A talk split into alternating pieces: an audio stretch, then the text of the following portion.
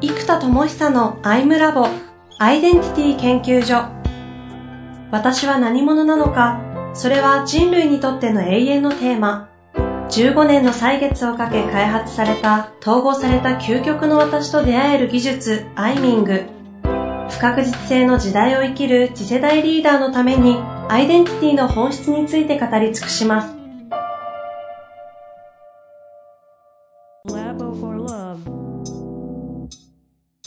こんにちは、遠藤和樹です。生田智久のアイムラボアイデンティティ研究所。生田さん、よろしくお願いいたします。はい、よろしくお願いします。言語は開発していけ、いかんのじゃないですか。いや、これがね、どうしても必要だったんですよ。必要だった。何かというと、まあ、これもちろんね、英知解放っていう目的もあるんですけども、結局、英知解放も真が全開も、一部のまあちょっと僕とかみたいなちょっと特殊な人しか使えないような技になっちゃうじゃないですか。うん、間違いない。これをウィズダムアーティストアーティストとしては誰でも使える道具まで落としたいわけですよ。うん。で、これが今 AI なわけです。じゃあ AI が人類の創造性を伸ばすための言語を扱える必要がある。つまりもう言語レベルから扱わなきゃいけないので、そうすると、本当に AI が人間以上の創造性、つまりえっ、ー、と、今僕が持ってる創造性を起こすのは AI は難しいと思います。ただし、この小 A 文字とか、今僕が掴んでる自己統合の技術を全部 AI が扱えるとしたら、さすがにその領域って普通もう、どんなに知識人でもまず使える領域じゃないわけですよ。うんうん。それを使いこなす AI が出てくると、それによって人類の英知解放、進化全開ができるじゃないですか。うんうん、で結局 AI のプログラムのための教育開発言語を開発してるって話があったじゃないですか。はい。はい。あれが、もう一段奥の、教育とかっても思想とか考え方とか知識とか知恵の領域なので、それをさらに奥の領域まで踏み込んだんですよね。うんうん。だからそれがあることで生まれてくる、これを AI が使いこなした時代は、もう創造性そのものを開く、なんとかな、全く別言語を持ってるような存在になりますから、うん。やっぱ次元が変わる。で、これを僕の本当にウィズダムアーティストなんで、英知を誰もが使えるツール、しかもあの可愛いキャラクターがやってくれる、もうアプリだよーみたいな、これ面白ツールだよーみたいな雰囲気にしといて、英知解放するって芸術じゃないですか、もはやこれは。でこれがやっぱ真骨頂だなっていう感じで、もうそれで作ってた感じですね。ああ。いやいや、ちょっと鳥肌立つような話なんですけど、ちなみにそういったウィズダムアーティストのアイデンティティシフトが起きてから、まあ、今の話はまあ相当大きいインパクトのあるイノベーションの開発でしょうけど、うん、まあ1週間に1個以上ぐらいボコボコ生まれてるって言ってましたけど。そうなんですよ。これはもういっぱいあって、いっぱいあるんだ。でね、えっと、まず、そうだな、いろいろ、それこそ英知を解放する技術そのものがどんどん、まず生まれてるので、こっちがもうまず劇的な進化ですね。これはもともとグラスプラーニングって名付けていて、つまり、掴み取る教育なんですよ、学び方。はいはい。で、僕の場合って完全に全部グラスプラーニングで内的世界に手突っ込んで、精神世界に手突っ込んで、そこで骨拾ってきて自分で骨組み作ってるじゃないですか。はい、ああ、もう、非常にわかりやすい。そう、だからね、昔の武術っていうのは見取り稽古なので、グラスプラーニングなわけですよ。教わらない。教育って主語が、先生が教えて育てるから教えて育てるっていうものなわけですよ。うん。じゃなくて、こう、掴み取って、自ら発動する、発明するし、発動するし、創発するし、内発するしっていう、掴み取って発動する力と、教育力の高い人が教えて育ててくれるの掛け算がやばいと。うんうん。でも、教えて育ててくれる人がいても、結局、まあ僕らも研修やってると宿命的に、むちゃくちゃ開かれる人って1%ぐらいなんですよ、やっぱり。自分のコンテンツを使いこなしてくれる人。で、じゃあその1%の人ってどんな人って言ったら、掴んで発する力がある人なんですよ。必ず。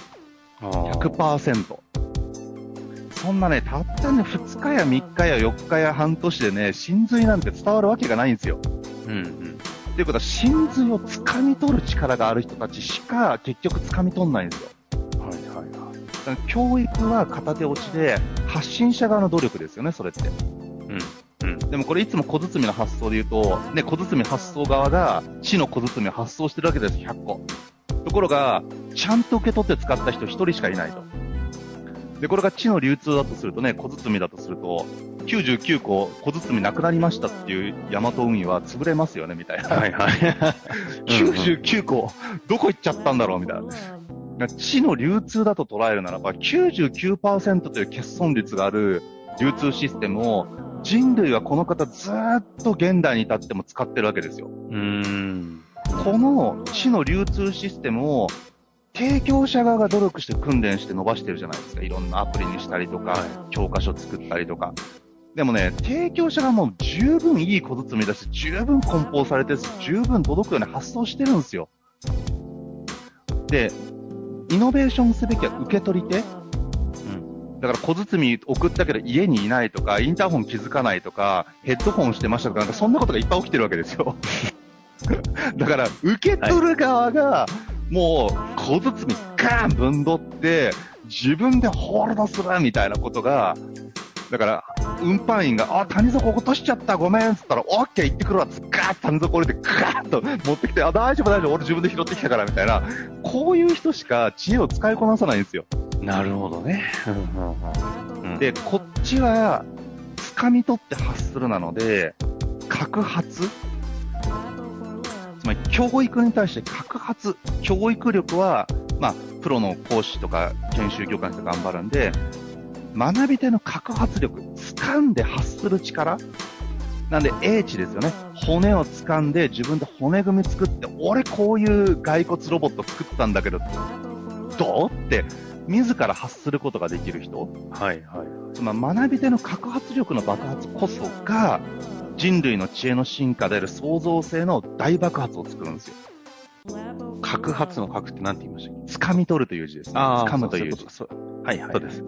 でも、グラスプ、うんグラスプって掴み取るって意味だね。うんグラスプラーニングで、英知の絵は骨を谷の底で掴み取るっていう意味なので、まさにこう、掴み取って発する力。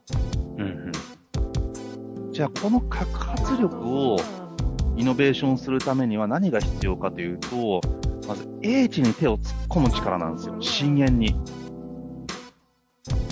で、これもう明快にイメージがあって、例えば本を読むじゃないですか。ほとんどの人はこの本から文字をインプットしてくるんです。だからインプットってみんな言うんですよ。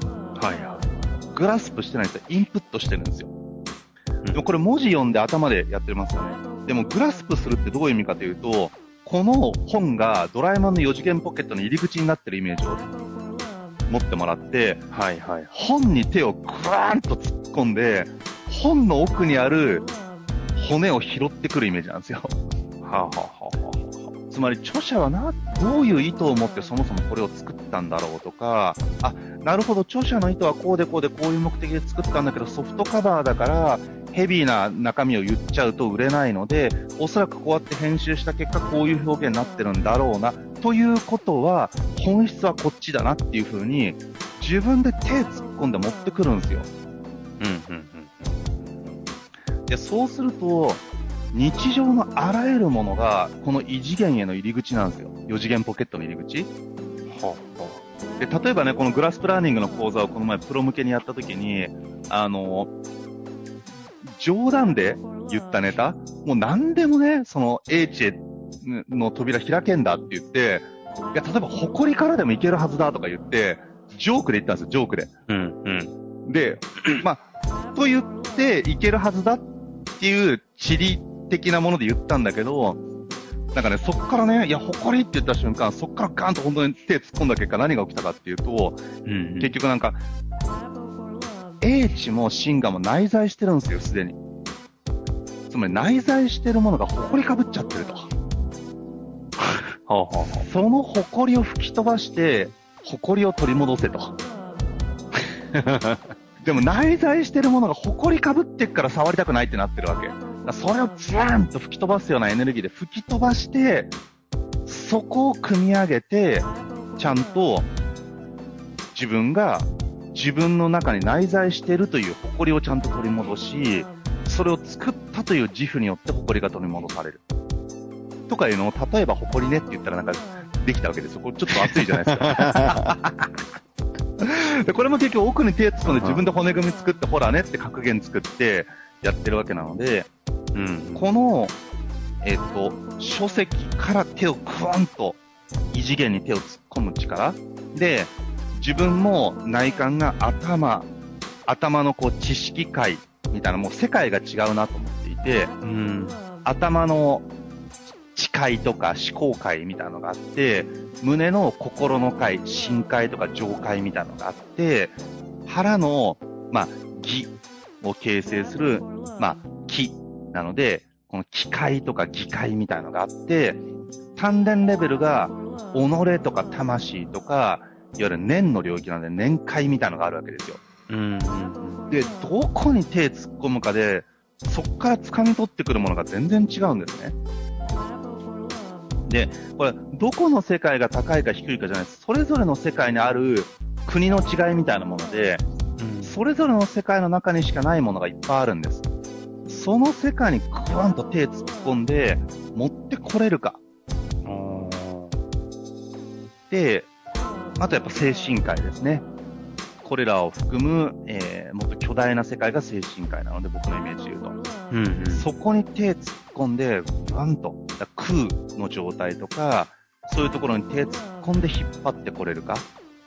これ自体が完全に、えー掴み取る力だ。はなんでこのグラスプラーニング、英知、骨を掴み取って自分から骨組みを作る力そのものの技術が、えーまあ、これも今話したのも一部ですけども、みたいな感じで、ガーッとこれもまた生まれてるんですよ。